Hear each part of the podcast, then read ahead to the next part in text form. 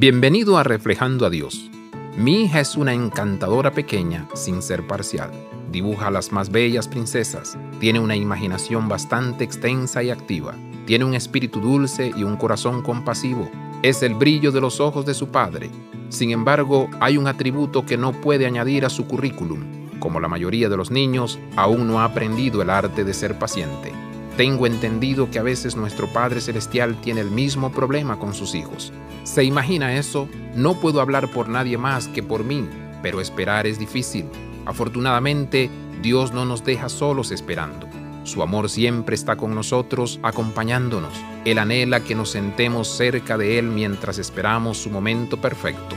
Nuestra humanidad hace que esto sea bastante difícil a veces. Somos propensos a la preocupación sin fin, pensamientos ansiosos y a tratar de ayudar a Dios tomando el asunto en nuestras manos. Al final, la única cosecha que recogemos de estos débiles esfuerzos es demostrar una falta de paciencia y confianza en nuestro Creador. Practica la espera de Dios en su amor. Verás que es una silla mucho más cómoda que la construida por nuestra impaciencia. Abraza la vida de santidad. Visita reflejandoadios.com.